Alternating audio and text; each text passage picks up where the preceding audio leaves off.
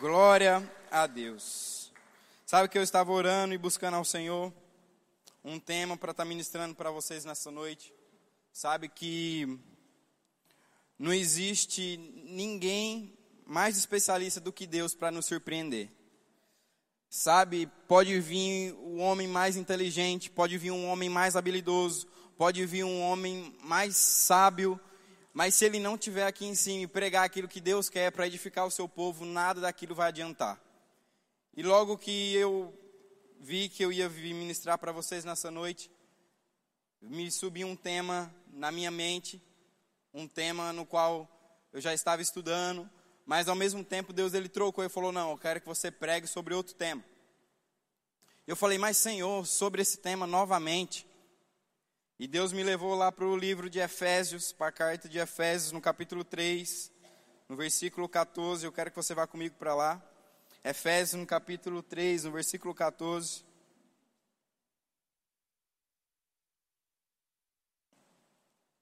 Aleluia. A palavra de Deus fala assim, Efésios capítulo 3, versículo 14. Por essa razão, ajoelhe-me diante do Pai do qual recebe o nome toda a família nos céus e na terra. Oro para que com as suas gloriosas riquezas ele os fortaleça no íntimo do seu ser com o poder, por meio do seu espírito, para que Cristo habite no coração de vocês mediante a fé. E oro para que, estando arraigados e alicerçados em amor, vocês possam juntamente com todos os santos compreender a largura, o comprimento, a altura e a profundidade, e conhecer o amor de Cristo que excede todo o conhecimento, para que vocês sejam cheios de toda a plenitude de Deus. Eu quero que você preste atenção mais uma vez nesse versículo 19, que foi onde Deus me levou. E conhecer o amor de Cristo que excede todo entendimento, para que vocês sejam cheios de toda a plenitude de Deus. Irmãos, eu quero ministrar para você nessa noite sobre o amor de Deus. Eu quero falar para você sobre o amor do nosso Pai. E quantos aqui já escutaram mais de uma vez? Porque pelo menos uma vez você já escutou. Porque se você está aqui nessa noite, se você é cristão, é porque de alguma forma você ouviu o amor de Deus, alguém falou para você sobre o amor de Deus, alguém panfletou para você sobre o amor de Deus, você escutou uma mensagem, alguma pregação sobre o amor de Deus, e essa palavra ela tocou no seu coração e você veio para cá. Mas eu quero que você erga a mão, quem aqui já escutou mais de uma vez alguma mensagem sobre o amor de Deus? 90% da igreja já escutou sobre o amor de Deus. E foi essa pergunta que eu falei para Deus. Muitas vezes nós, como pregadores ou ministros do evangelho, nós somos tendenciosos a achar e ensinar a Deus o que ministrar para o povo dele. Existem pessoas aqui que estão no treinamento para ministros, são líderes, são pastores, são líderes de departamento, são pastores em treinamento. E muitas vezes a gente acha que a gente deve ensinar a Deus o que devemos pregar ou ensinar para o povo dele. Deixa eu te falar uma coisa: o povo é de Deus, nós somos de Deus. Não existe ninguém melhor, não existe ninguém melhor do que Deus para ensinar coisas ao seu povo. E muitas vezes nós somos tendenciosos a ensinar a Deus, não, Deus, deixa eu ministrar sobre outra coisa. Deixa eu falar sobre outra coisa. Mas sabe, Deus ele é especialista em surpreender e colocar expectativas no coração dos seus filhos. E nessa noite, queridos, Ele quer nos surpreender, eu vou me incluir nisso. Ele quer nos surpreender sobre o amor dEle. Porque como a gente acabou de falar, eu questionei a Deus, eu falei, Deus, mais uma vez sobre amor, e Ele falou, vá para Efésios 3,19. E a gente leu aqui que o amor de Cristo, Ele excede. O que, que é excede? É passar, é ultrapassar, é, é, é, é romper um limite. O amor de Deus, ele excede todo o conhecimento. E o que, que a Bíblia está nos dizendo com isso? Que não importa o quão especialista você ficar no amor de Deus, sempre vai ter alguma coisa a mais para você aprender sobre esse amor, porque ele excede todo o seu entendimento, ele excede todo tipo de conhecimento que você possa ter. Quando você imaginar, meu Deus, eu já estou expert no teu amor, eu já sei tudo sobre o teu amor, eu já sei como ministrar sobre o teu amor. A Bíblia fala, tem muito mais para você aprender. Não existe um limite, não existe uma barreira, não existe um teto sobre o amor de Deus, mas a, a Bíblia fala que ela sempre ultrapassa conhecimento. Quanto mais você busca, mais você vai conhecer sobre esse amor, sobre esse amor que libertou você.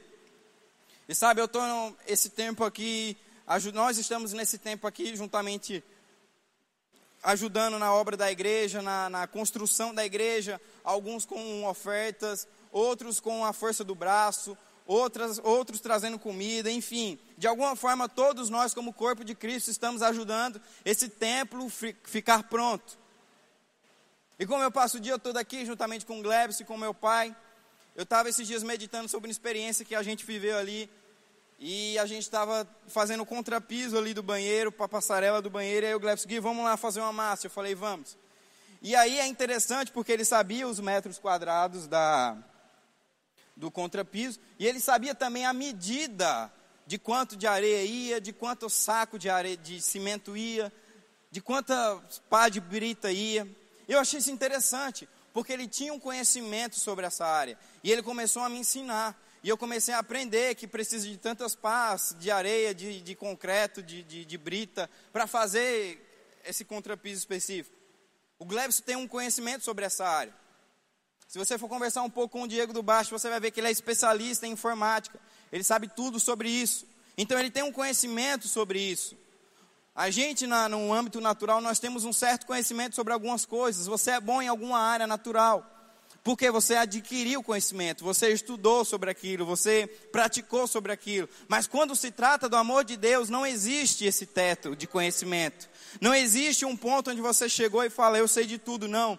Deus, Ele sempre vai te ensinar sobre o amor dele. Deus, Ele sempre vai ensinar a você que o amor dele é maior do que qualquer outra coisa. Deus, Ele sempre vai ensinar que uma das maiores características dele é o amor. Se nós pudéssemos resumir em uma palavra só, uma das características de Deus, Deus é muitas coisas. Deus é bondoso, Deus é misericordioso, Deus é extravagante, Deus ele é sábio, Deus ele tem muitas qualidades, mas se nós pudéssemos resumir em uma qualidade o nosso Deus, o nosso Deus ele é amor.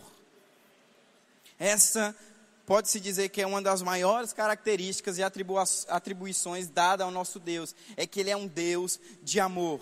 E nessa noite nós vamos estudar um pouco sobre o amor de Deus, o que Ele pode fazer por você, o que Ele fez por você e o que Ele ainda vai fazer por você. Deixa eu te fazer uma pergunta: Deus já fez muita coisa para você?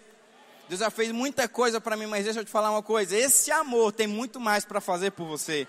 Esse amor de Deus tem muito mais para fazer por você. Esse amor ele vai realizar os teus sonhos. Esse amor ele vai realizar os teus projetos. Esse amor ele vai colocar em prática aquilo que você tem crido. Vai, vai trazer à existência o amor de Deus. Amém? Eu quero que você vá comigo lá para 1 João, no capítulo 4.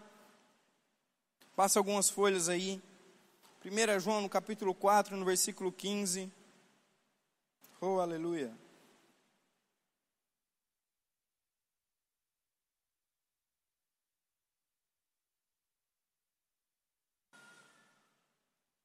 Todos acharam? Aleluia. 1 João, no capítulo 4, no versículo 15, a palavra de Deus fala assim: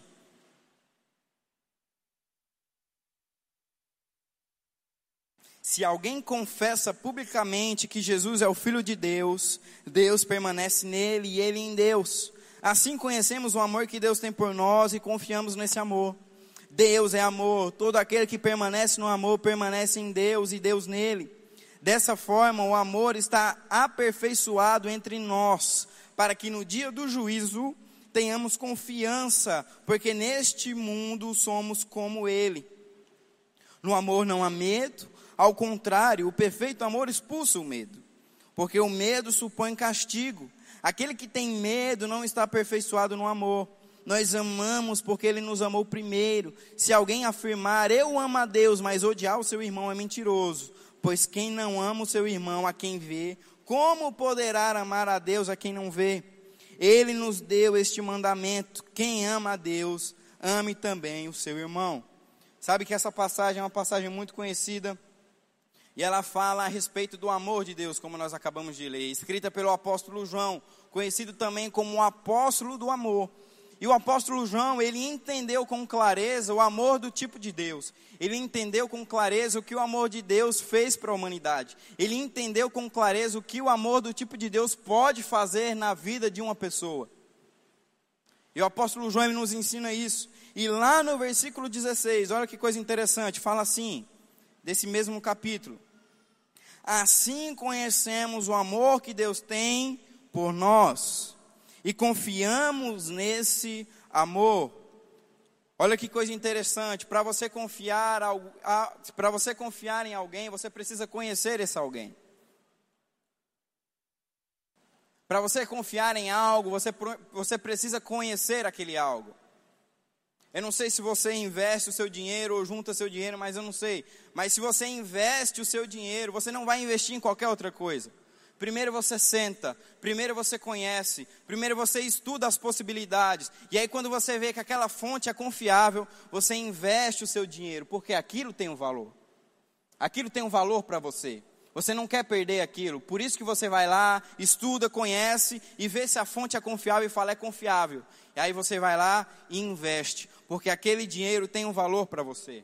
O amor de Deus, para que a gente possa confiar em Deus, nós precisamos conhecer a Deus. Não tem como nós confiarmos em alguém no qual nós não conhecemos. Não tem como a gente confiar em algo no qual a gente não conhece. Sabe, eu não sei se você foi criado num lar desse tipo, mas provavelmente você já escutou quando você era mais novo, da sua mãe, da sua avó, da sua tia ou de quem criou você, que Deus ia te matar se você desobedecesse a Ele, que Deus ia te ferir se você desobedecesse a Ele, que você ia sofrer uma consequência grande de Deus se você fizesse aquilo, que Deus ia colocar uma doença em você se você fizesse aquilo. Alguém já escutou isso? Algumas pessoas já escutaram isso na sua infância, na sua criação. E aí o que, que aconteceu? Você começou a seguir a Deus, você começou a obedecer às instruções de Deus, mas não foi porque você conhecia Deus, foi porque alguém falou que Deus ia te castigar se você não fizesse aquilo. Você não começou a seguir a Deus porque você conheceu a Deus, você confiou em Deus, você deu abertura para Deus operar na sua vida, não. Você começou a, a seguir ao Senhor, não por conta de conhecimento, mas por conta da consequência que aquela pessoa disse para você que iria fazer com a sua vida. E aí o que, que acontece? Quando as pessoas elas começam a entender a palavra revelada, quando as pessoas vêm para o rema, quando as pessoas começam a estudar nessa escola poderosa, e aí elas olham para a palavra de Deus e elas começam a aprender sobre fé, na matéria Fundamentos da Fé. Elas começam a aprender sobre Deus, na matéria caráter de Deus, justiça de Deus. As pessoas começam a aprender sobre finanças, na matéria prosperidade bíblica. As pessoas começam a aprender sobre família, na matéria família cristã. E aí qual que é a reação dessas pessoas? Uau, eu não sabia que era assim. Quem aqui fez o remo e teve essa reação? Muita gente teve essa reação. Por quê? Porque você não conhecia a Deus da forma que Ele era. Te ensinaram errado o Deus que você servia. Você passou todo esse tempo aprendendo sobre um Deus mentiroso. Contaram história para você de um Deus que castigava, de um Deus que matava, de um Deus que feria, mas quando você entende a palavra, você é liberto. Porque quem tem conhecimento é liberto, mas quem não tem conhecimento é escravo. E nós, somos, nós vivemos num país religioso, nós vivemos num país praticamente cristão onde nós podemos ler a nossa Bíblia abertamente, onde nós podemos fazer as nossas reuniões publicamente aqui, onde não vai chegar ninguém aqui e vai nos matar ou vai explodir esse lugar, onde nós podemos ir numa praça, onde nós podemos fazer uma boa ação para alguma pessoa, onde nós podemos falar de Jesus para os outros publicamente. Diferente em outros países que isso não é permitido. Mas o que, que acontece? O povo de Deus, mesmo vivendo num país desse, religioso, não tem conhecido a palavra dele. E aí tem a chave na mão, mas não é liberto porque falta conhecimento. E mais uma vez puxando sardinha para a nossa escola rema. Você chega aqui, começa a aprender sobre a palavra e é liberto. Porque aquilo que está escrito em João 8, capítulo 32, 32 é real. Se você conhecer a verdade de Deus, ela vai libertar você. Sabe, queridos, quem não tem conhecimento é escravo. Quem não tem conhecimento é escravo, mas quem possui o conhecimento, aleluia, ele é liberto. Quem possui o conhecimento, ele anda em liberdade. Quem possui conhecimento, ele não vive uma vida de escravidão. Porque a palavra ela liberta. E muitas pessoas, você já foi um desses, mas graças a Deus você foi liberto. Mas ainda existem muitas pessoas ainda para serem libertas. Muitas pessoas elas têm a chave na mão. Qual é o problema que ela tem? Vamos supor, ela tem uma doença, ela tem a chave na mão. Ela precisa de dinheiro, ela tem a chave na mão. O casamento dela está sendo destruído, ela tem a chave na mão. Ela vive uma crise de identidade, ela tem a chave na mão. Ela vive uma crise de ansiedade, ela tem depressão, ela tem a chave na mão. Tudo aquilo que você precisa para resolver problemas, você tem a chave na mão. Mas e por que, que as pessoas ainda estão sofrendo? Não pessoas mundanas, não pessoas que ainda não aceitaram Jesus porque elas estão em outra categoria, mas eu estou falando filhos de Deus pessoas que se converteram, pessoas que têm a vida de Deus dentro delas, estão sofrendo porque falta conhecimento. A palavra de Deus fala em Oséias: o meu povo perece. Não é porque falta dinheiro, não é porque falta provisão, porque Deus ele é tudo isso na sua vida. Deus é provisão, Deus é proteção, Deus é, Deus é salvação, Deus é solucionador de problemas, Deus é um Deus que dá ideias criativas. Cadê as mentes criativas aqui? Cadê as mentes criativas nesse lugar? Você tem buscado e pedido a Deus uma ideia criativa? Sabe que Ele vai conceder para você uma ideia criativa. Ele pode dar para você. Ele é o Deus criativo. Ele criou o mundo. Ele é um Deus exagerado, um Deus abundante. Mas as pessoas elas têm sofrido porque falta conhecimento para elas. Existe uma história muito conhecida, né? talvez você já deva ter escutado de uma mãe e uma filha que viviam na fazenda no interior. E aquela filha, ela foi crescendo, ela foi chegando na fase de adolescência, da juventude, e ela decidiu ir para a cidade grande para fazer faculdade. E aquela jovem, ela chega na faculdade, ela começa a estudar sobre o curso dela, e ela descobre algo impactante chamado microondas. Ela descobriu que na cidade, nas lojas aí, tem microondas para vender. E ela vai estudar sobre micro-ondas e ela descobre que a função do micro-ondas é esquentar comida. E aí, quando ela descobre essa função, automaticamente ela lembra da mãe dela do interior. Que a mãe dela passava tempos e tempos fazendo comida na lenha, esquentando comida na panela, demorando e tudo aquele tempo. E ela lembra: nossa, isso vai ajudar a mamãe.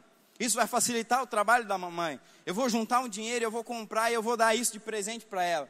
E ela pega a, o dinheiro que ela juntou e compra aquele presente e liga para a mãe dela, fala: "Mãe, eu estou enviando algo para a senhora. É algo que vai libertar a vida da senhora. A senhora vai ver que vai ajudar a senhora muito, muito, muito, muito. E nas férias, eu vou estar enviando para a senhora e nas férias eu vou aí conferir com a senhora como que a senhora está e o que está achando desse presente. E aí a filha, ela envia aquele presente para a mãe no interior da fazenda. E aí, quantos sabem que aquele micro-ondas, ele tem uma função de relógio? Quando você compra um micro-ondas, micro uma das primeiras funções que tem lá é para você marcar a hora. E você marca a hora e aí sincroniza com a hora normal. Mas aquele micro-ondas, ele não foi criado para marcar hora. O que foi criado para marcar hora é um relógio. Mas aquilo é uma das funções que o micro-ondas tem, mas não é a função principal do micro-ondas. E aí tá, aí passa o tempo e aquela jovem chega na fazenda e fala: "E aí, mãe, como é que tá? Tá gostando do presente?" E a mãe fala para a jovem, fala, filha, esse relógio que você me deu é extraordinário. Eu nunca mais perdi a hora da novela, eu nunca mais me atrasei, porque até despertador ele tem.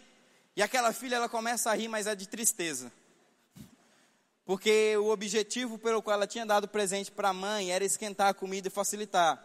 E aquela mãe estava com a ferramenta, aquela mãe estava com micro-ondas lá, onde num simples clique ela podia descongelar uma carne, ela podia descongelar algum alimento, ela podia esquentar uma comida em 30 segundos, mas aquela mãe estava lá, com micro-ondas na estante, ainda esquentando comida na lenha, ainda esquentando comida na panela que ia demorar 15 a 20 minutos.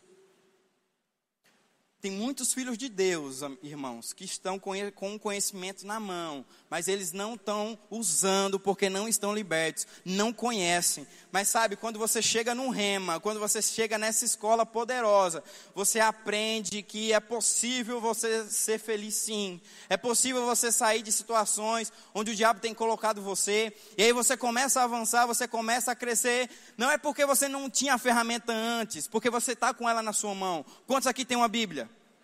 A minha Bíblia é a mesma que a sua, mas muitas vezes nós não estamos usufruindo do que ela tem para nós, porque nós não conhecemos ela. Porque o conhecimento ele liberta, mas a falta dele te escraviza para sempre, te deixa escravo. Mas a palavra, irmãos, ela liberta a nossa vida. o amor que existe nela por nós liberta a nossa vida. E é isso que Deus está tentando explicar aqui no versículo 16. O apóstolo João está tentando nos explicar aqui no versículo 16 que se nós conhecermos o amor de Deus que Ele tem por nós e confiarmos nesse amor, as coisas vão acontecer. Nós precisamos conhecer a Deus para confiar nele. Nós precisamos investir tempo em intimidade com Deus para conhecermos o que Ele tem para a nossa vida. Nós precisamos passar tempo e tempo com aquela pessoa, com o Senhor, com o Espírito dele, para adquirirmos confiança e conhecer quem é o Deus que luta por nós, quem é o Deus que está conosco, quem é o Deus que está ao nosso favor, quem é o Deus que está dentro de nós. De nós. Aleluia. E aí, dando continuimento para que você possa andar em liberdade. Porque aqueles que não têm conhecimento vivem uma vida de escravidão. Mas aqueles que possuem conhecimento andam em liberdade. Agora no versículo 18, olha só que coisa interessante ainda. Versículo 18 fala assim, desse mesmo capítulo: No amor não há medo. Ao contrário, o perfeito amor expulsa o medo porque o medo supõe castigo. Aquele que tem medo não está aperfeiçoado no amor de Deus. Sabe, o amor de Deus ele tem uma função dentro da sua vida que é te aperfeiçoar. O amor de Deus ele tem um objetivo dentro da sua vida que é aperfeiçoar você. Mas a Bíblia ela dá uma ênfase aqui que se você possui medo, você não conhece o amor de Deus. Se você tem medo, você não conhece o amor do tipo de Deus. E como eu falei no início, quanto mais nós estudarmos sobre o amor, mais entender, mais coisas ele, o amor de Deus tem para nos edificar. Quanto mais nós investimos tempo estudando a palavra, mais ela vai nos edificar. E eu fui ler essa passagem específica de 1 João no capítulo 4, no versículo 18, em outras versões. Eu achei uma versão muito interessante aqui, chamada versão Palavra Viva em 1 João capítulo 4, versículo 18. Se você tem essa versão aí, versão Palavra Viva, acompanha ela comigo. Ela fala assim: No amor não há medo, pelo contrário, amor que tem alcançado seu objetivo. Mais uma vez, o amor de Deus tem um objetivo para alcançar na sua vida, que é te aperfeiçoar. O amor que tem alcançado o seu objetivo, ele expulsa. Eu gosto dessa versão porque ela fala expulsa todo o medo. Ela não divide um espaço com medo. Ela não fica um tempo com medo. Ela não troca um diálogo com medo. Ela expulsa o medo. Pois medo tem a ver com castigo. Olha que coisa interessante. Então, se alguém tem medo, é por medo de castigo. E isso mostra que o amor de Deus não tem alcançado o seu objetivo nele. Quando você possui medo de Deus, o objetivo do amor que é te aperfeiçoar, ele não é alcançado. Porque o amor e o medo, eles não dividem o mesmo ambiente. Você não pode ter medo de Deus e amar a Deus ao mesmo tempo. Não existe essa fra essas duas palavras na mesma frase, quando Deus está envolvido. Ou você ama a Deus, ou você tem medo de Deus. E o que eu acho interessante dessa versão é que o medo ele vem ou o medo tem a ver por conta do castigo. E eu lembrei de algumas experiências minhas quando eu era criança que eu apanhava dos meus pais. Cadê os pais que batem nos seus filhos aqui? Isso é bíblico, amém? E agora eu estou nesse lado. Ele está sentado e eu estou aqui, aleluia. Mas não é para julgar, é para agradecer. Obrigado por cada surra e cada palmada. Isso me ajudou a me tornar o homem que eu sou. Amém? Mas voltando ao assunto, eu me lembro que eu sentia medo do meu pai ou da minha mãe por conta do castigo que eu ia levar devido a um ato de desobediência que eu pratiquei. Eu não sei se você já passou por essa experiência, mas quebrar, destruir, ir para onde não devia, dizer o que não devia falar, tudo isso traz uma consequência, que é castigo. E as minhas maiores surras foram por causa de igreja. Esse galpão aqui chamado igreja me deu muita surra. Me fez apanhar muito. bagunçava a cadeira, se pendurava em cortina. Eu lembro que na primeira igreja onde a gente se converteu, na primeira não, né, só foi no Verbo da Vida, mas no primeiro tempo, existiam umas cortinas muito grandes. E eu não sei o, o, que, o que criança tem, o que se passa na mente dela, mas elas se gostam de pendurar em coisas. Elas se gostam de balançar em coisas. E como eu não era uma criança diferente, eu gostava de me pendurar. Mas a questão é que eu não ia sozinho. Quando criança ela se junta, elas viram, elas se tornam algo diferente criança sozinho é uma coisa, mas quando criança se junta com outros, meu irmão, há uma fusão, um mutante é criado e aquilo é um furacão que passa destruindo tudo. E eu lembro que tinha umas cortinas muito grandes e a gente começava a se pendurar e a balançar, e era uma alegria só, mas de repente a gente viu o pastor da igreja passando. E aí a gente começava a se olhar, e de repente os nossos pais começavam a cruzar o braço e só olhar assim. E nós sabíamos que naquele momento a morte estava próxima.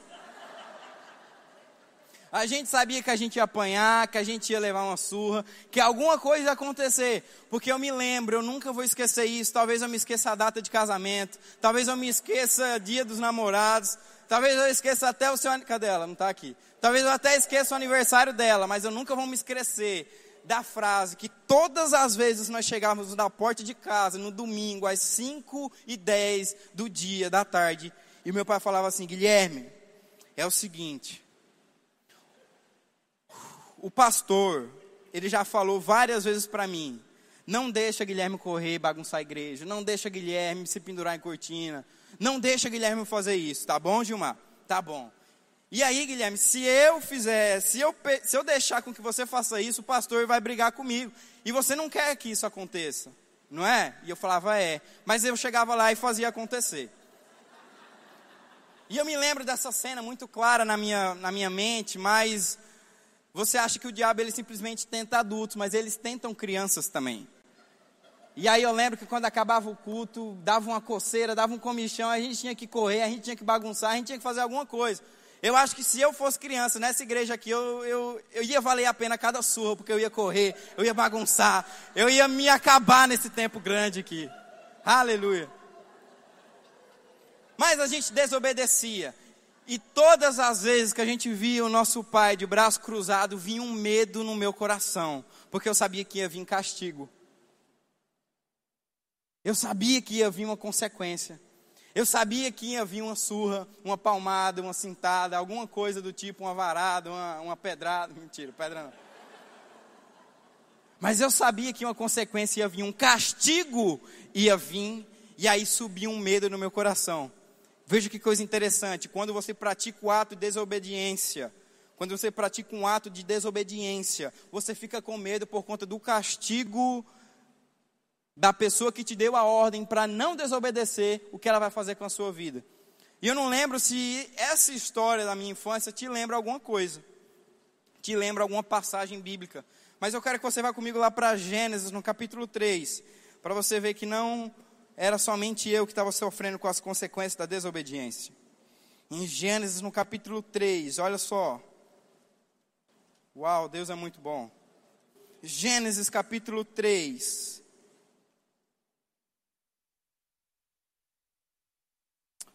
no versículo 8, fala assim: Aleluia. Gênesis 3, no versículo 8. Ouvindo o homem a sua mulher e os ouvindo o homem e a sua mulher os passos do Senhor Deus, que andava pelo jardim quando soprava a brisa do dia, esconderam-se da presença do Senhor Deus entre as árvores do jardim. Mas o Senhor Deus chamou o homem perguntando: Onde você está? E ele respondeu: Ouvi teus passos no jardim e fiquei com medo. Vou repetir para você entender. Ouvi os teus passos no jardim e fiquei com medo. Adão, ele ficou com medo, porque ele sabia que ia vir uma consequência por conta da desobediência. E aí, quando o medo é gerado no coração de Adão, ele não conhece mais o amor de Deus. Porque quando tem medo, não existe o amor. Aleluia. Deus tinha dito para Adão e para Eva: Olha, De todos os frutos desse jardim vocês poderão comer. De todos os frutos desse jardim vocês poderão comer. Olha só que coisa interessante, nós dos jovens estamos numa série chamada Deus Invencível. Todos os sábados do mês de março nós estamos nessa série Deus Invencível, onde todo sábado nós vamos tratar de uma atribuição na qual o Deus que nós servimos. Existem muitas pessoas que estão sofrendo, existem muitas pessoas que não sabem porque estão passando certas situações, mas nessa série nós estamos ensinando o Deus que nós, o Deus que nós servimos e o que Ele pode fazer por meio de nós. E um desses temas vai ser que o nosso Deus é um Deus abundante é um Deus exagerado. E olha só que coisa interessante, Deus ele cria Adão e Eva e coloca eles dentro daquele jardim. Eu não sei exato quanto tempo, mas a terra ela já foi criada faz muito, muito, muitos anos. E ainda não se foi encontrada toda a riqueza que a terra possui. Hoje nós já estamos chegando nas 8 bilhões de pessoas no mundo, no planeta. 8 bilhões de pessoas. E Deus tinha feito todo esse planeta. Deus tinha feito a Europa, Deus tinha feito a Ásia, Deus tinha feito a América, Deus tinha feito a Oceania. Tudo isso para um casal. Deus tinha feito tudo isso para um casal, duas pessoas.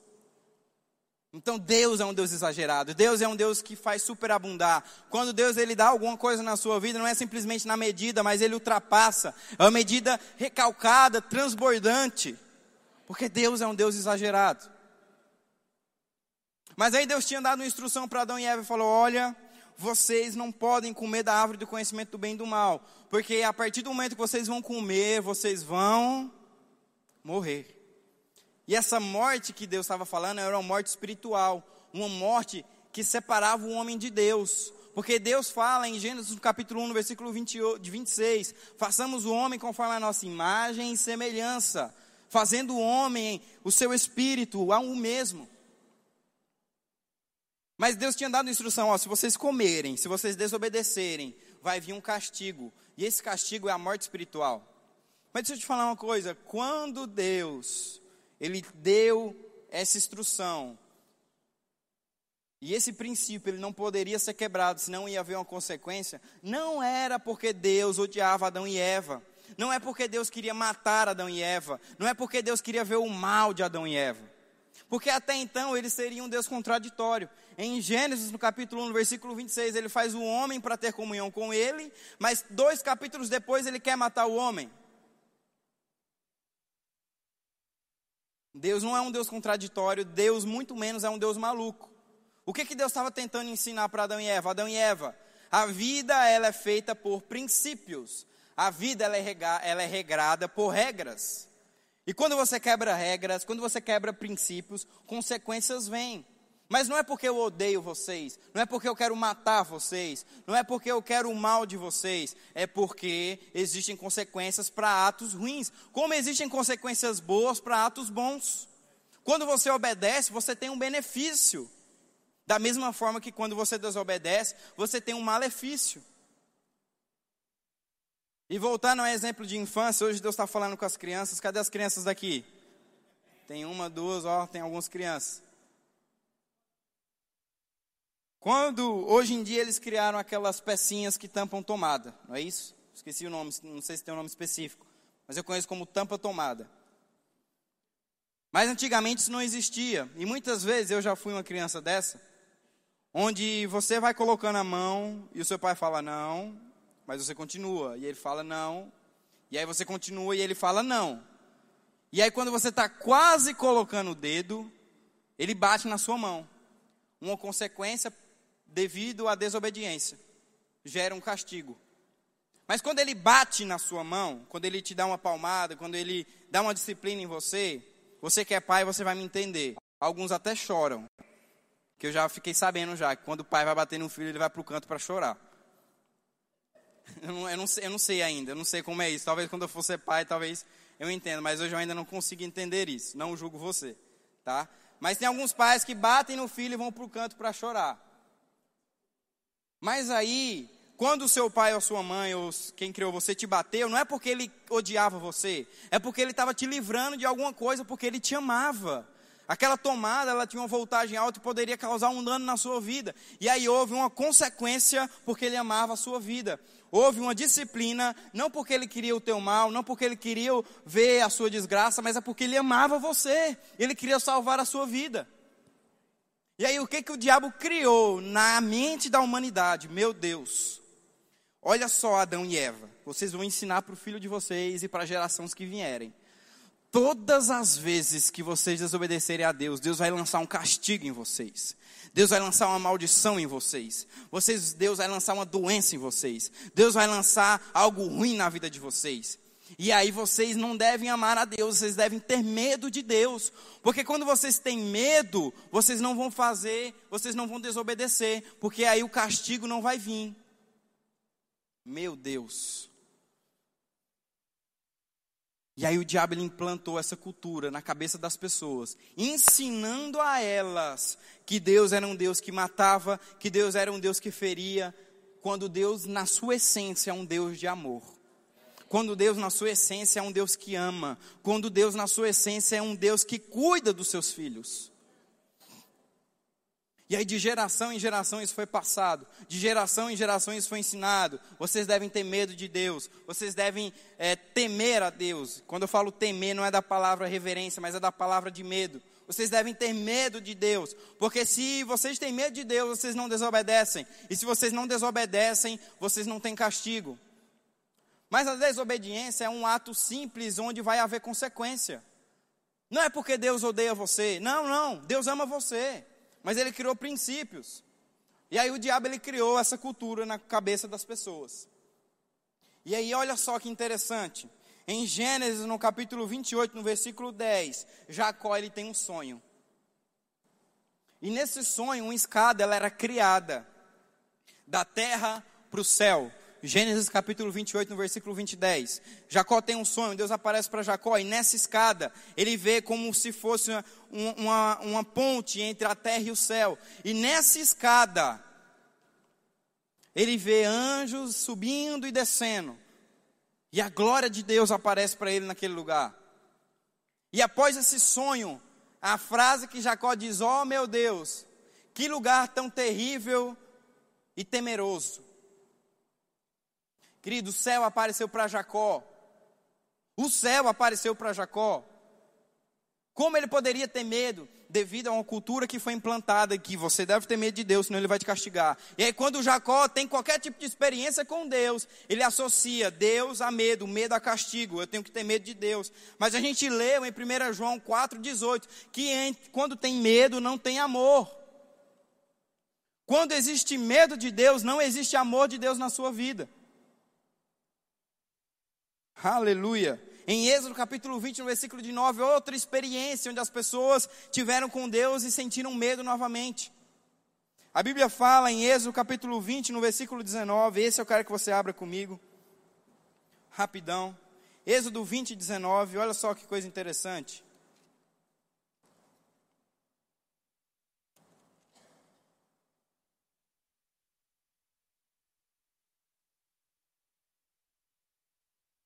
Versículo 18, um versículo antes, fala assim: Vendo-se o povo diante dos trovões e dos relâmpagos e do som da, da trombeta e do monte fumegando, todos tremeram assustados. Deus estava aparecendo para eles.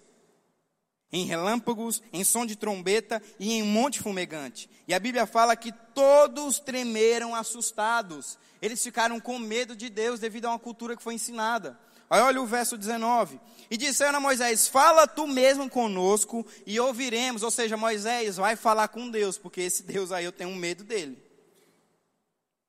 Vai tu, Moisés, falar com Deus. Aí o que ele disser, a gente vai obedecer a você. Fala tu mesmo conosco e ouviremos, mas que Deus não fale conosco para que não morramos. Meu Deus, olha a cultura que foi impregnada nas pessoas, uma cultura de lei. A lei foi criada no meio do povo. E eles não conseguiam entender que Deus era amor, que Deus era bondade, que Deus era fidelidade, que as coisas que estavam acontecendo na vida deles, muitas vezes doença, pragas e outras coisas, não era Deus. Mas como que você entende Deus se você tem medo? Como você vai entender ou conhecer alguém se você possui medo dessa pessoa? E aí Deus ele começa a bolar e a pensar alguma coisa, porque meu Deus, ele começa a dizer: o como que eu vou fazer para ensinar essas pessoas que eu não sou esse Deus carrasco que eles acham que eu sou? Como eu vou mostrar para esse povo que eu não sou esse Deus que eles pensam? Esse Deus que mata, esse Deus que fere, mas eu sou um Deus de amor, eu sou um Deus bondoso, eu sou um Deus que estou aqui para ajudar eles e não amaldiçoá-los. Eu sou um Deus que estou aqui para resolver os problemas deles e não para trazer mais problemas. Eu sou um Deus aqui que trouxe salvação para eles e não morte. E aí eu, eu, eu lembrei de um exemplo que eu vi certa vez que associa com isso. Quem aqui já teve peixe ou aquário? Peixe e aquário, né? Alguém já teve aqui? Amém. Algumas pessoas. Você vai ver, eu também já tive. E você vai ver uma cena interessante. Toda vez que você vai colocar comida para o peixe, ele come e corre. Ele não é igual um cachorro ou igual outro ou qualquer outro bicho que ele tem um sentimento por você, ele tem um carinho por você, onde ele tem um sentimento por você. Não, não. Para o peixe, você é, uma você é uma criatura muito distante. Para o peixe, você é uma criatura muito estrondosa. Você é uma criatura que causa medo no peixe.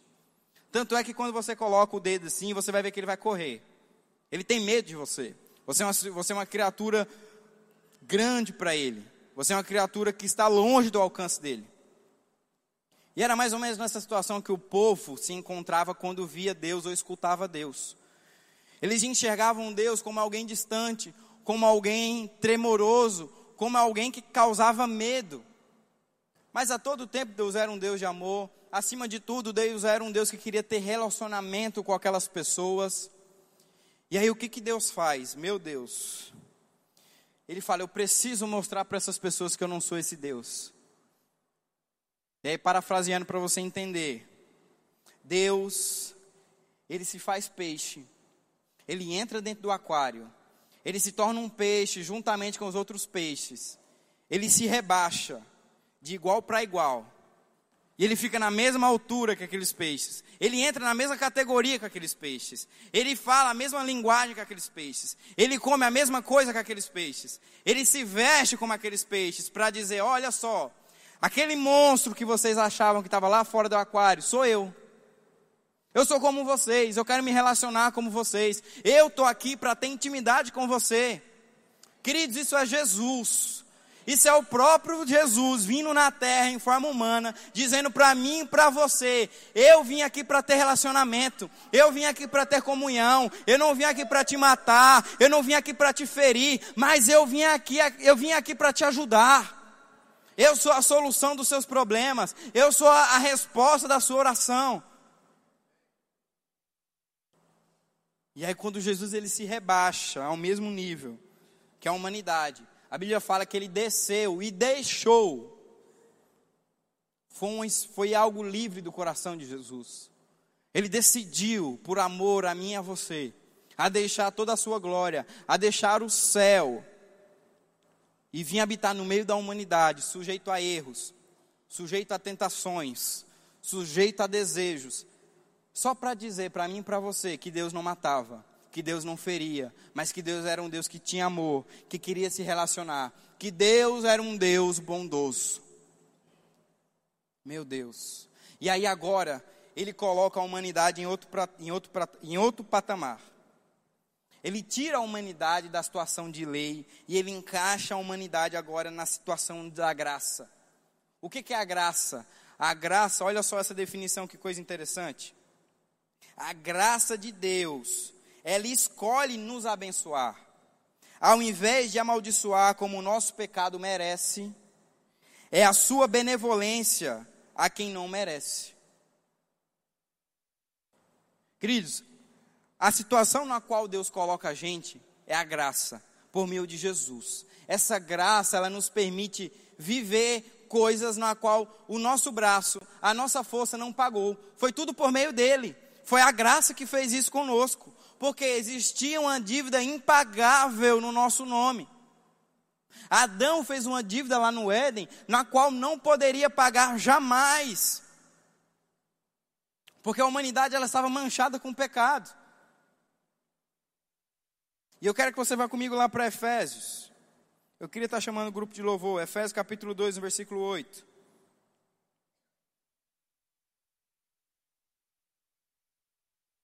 Olha só que coisa interessante, a situação que Deus nos colocou. O amor dele, amados, nos fez entrar na graça. O amor dele fez nos entrar em uma situação onde a nossa força, onde o nosso conhecimento não poderia nos colocar. Deus, Ele é amor, irmãos, e quanto mais nós estudarmos, mais nós vamos nos surpreender pelo Deus que nós servimos. Efésios capítulo 2, no versículo 8, fala assim: Embora eu seja o menor dos menores, Efésios 2, 8: Pois vocês são salvos pela graça, por meio da fé, e isto não vem de vocês, é dom de Deus. Não por obras para que ninguém se glorie, porque somos criação de Deus, realizada em Cristo Jesus, para fazermos boas obras, a qual Deus preparou antes para nós praticarmos. Queridos, a graça ela nos colocou numa situação onde hoje nós conseguimos entender o amor de Deus como ele é. A graça ela nos coloca numa situação onde eu e você conseguimos entender quem Deus verdadeiramente é. É como se algo fosse colocado nos nossos olhos e nós poder, conseguimos ver com nitidez o Deus que nós servimos, devido a uma dívida que Jesus pagou para nós. Jesus não estava endividado, quem estava endividado era eu e você. E não era uma dívida pequena, era uma dívida eterna. Uma, a dívida que Adão fez percorreu toda a humanidade. Era como se Adão trabalhasse, trabalhasse, trabalhasse, trabalhasse, trabalhasse. No final da vida dele, ele chegava com dinheiro de todo o trabalho para o banco. Ele falava: Olha aqui o dinheiro. A moça do banco olhava e falava: Ó, oh, não tem como pagar. Mas eu estou morrendo. Vai passar para o teu filho. E aí o filho de Adão trabalhava, trabalhava, trabalhava, trabalhava, trabalhava, trabalhava. No final da vida desse filho, ele chegava com dinheiro para o banco e falava: Ó, oh, estou aqui para pagar a dívida do meu pai. A moça olhava: Olha, ainda não dá. E agora? Agora você vai ter que passar para o teu filho. E agora a dívida do avô era a dívida do neto. E o neto trabalhava, trabalhava, trabalhava, trabalhava, trabalhava. Chegava no final da vida com o dinheiro de todo o trabalho, entregava para o banco, falava: Olha aqui a dívida do meu avô e do meu pai. E a moça do banco falava: Olha, ainda não dá para pagar. E agora? Vai passando até alguém pagar. E aquela dívida percorreu por anos e anos. Que dívida é essa? A dívida do pecado, a dívida da maldição, a dívida da lei, onde você não conhecia o Deus que era por você, onde você não conhecia o Deus que era por meio de você, onde você não conhecia um Deus por meio da intimidade. Meu Deus, a intimidade faz com que nós possamos conhecer o Deus que nós servimos. Aí chega um momento onde Jesus fala: Eu vou pagar a dívida deles. Pai, eu vou obedecer a tua instrução. A Bíblia fala que Deus, ele escolheu. No versículo 8 de Efésios 2 pois vocês são salvos pela graça por meio da fé, e isso não vem de vocês, é dom de Deus. Deus nos deu, ele escolheu nos dar. Fala, Jesus é o seguinte: eu tenho uma missão para você. Eu quero que você desça para a terra e você ensina a eles como eu sou. Mas você não pode descer como você é, vai assustar eles. Você precisa ser como eles. E aí Jesus ele vai, nasce de uma mulher. Ele cresce, come as mesmas coisas que nós, veste as mesmas roupas que nós, tem uma profissão como nós, mas ele não era nós, ele era o próprio Deus em nós. Tudo isso para dizer para mim e para você: Deus é amor. Ele veio para cá em forma humana para dizer para mim e para você: Deus é amor. E o apóstolo João, em 1 João no capítulo 4, ele tem essa revelação. Olha só enquanto vocês tiverem medo, vocês nunca vão conhecer Deus como Ele é. É por isso que, se vocês se assustarem com Deus, olhem para Jesus. Se vocês acharem que Deus é alguém muito inalcançável, se vocês acharem que Deus é alguém muito distante, faz o seguinte: olha para Jesus. Jesus era o próprio Deus aqui na terra. Fica mais fácil vocês olharem para alguém da mesma categoria e entender quem é o Pai. Meu Deus. Quanto mais você olhar para Jesus, querido, quanto mais você estudar sobre Jesus, mais você vai saber quem é o seu Pai, mais você vai saber o amor que Ele tem por você, mais você vai saber o que Ele tem para a sua vida. E aí vem Jesus puro, Cordeiro Santo, sem nenhum defeito. Morre naquela cruz por todos os nossos pecados. E eu, devo, eu gosto de imaginar a cena de Jesus chegando no inferno. Aleluia. E o advogado do diabo lá puxando a causa. Vamos ver por que esse cara está aqui. Vamos lá, vamos ver por que, que você está aqui. Vamos lá, ele adulterou? Não. Ele roubou? Não. Ele matou? Não. Ele mentiu? Não. Ele pecou de alguma forma? Não. E por que, que esse cara está aqui? Não, a ficha dele está limpa, eu acho que teve algum erro. E aí Jesus ele pega as chaves do inferno e fala: Não, eu não devo estar aqui. Eu só vim pagar uma dívida. E agora essa dívida está paga. Essa dívida agora está paga. E agora todo aquele que nasce por meio de mim. Agora a regra é clara: todo aquele que nasce por meio de mim não tem mais essa dívida. E Jesus ele chega no banco e destrói aquela dívida e fala: Ó, quem vem por meio de mim, quem passa por mim, não tem mais essa dívida. Então, todo aquele que é nascido de, de, de Cristo, ele não possui mais a dívida do pecado, e agora ele sai da lei e ele entra na graça. Ele sai de uma situação de miséria, ele entra numa situação de prosperidade. Ele sai de uma situação de doença, ele entra numa situação de saúde. Ele sai de uma situação de crise, ele entra numa situação de paz. Ele sai de uma, de, de uma situação de depressão e entra numa situação de felicidade. Meu Deus, porque Jesus, por amor, não foi por obrigação, não foi por necessidade, foi por amor. Foi uma escolha tomada no coração de Jesus em obedecer ao Pai, dizer: Eu vou pagar aquela dívida e mostrar para os meus filhos que eu sou amor. E agora, querido, você entende que Deus, Ele é amor. E que não deve mais haver medo no seu coração, porque o seu pai é um pai bondoso, o seu pai é um pai íntegro, o seu pai é um pai que se importa com você. E você vai conhecer mais ainda sobre o seu pai na intimidade. Você vai conhecer mais ainda sobre o seu pai tendo um relacionamento com ele. Como a gente falou no início, para você confiar, você precisa conhecer. E quando você conhece, você é liberto. Meu Deus, eu quero que você fique de pé. Nós estamos encerrando. Aleluia, aleluia.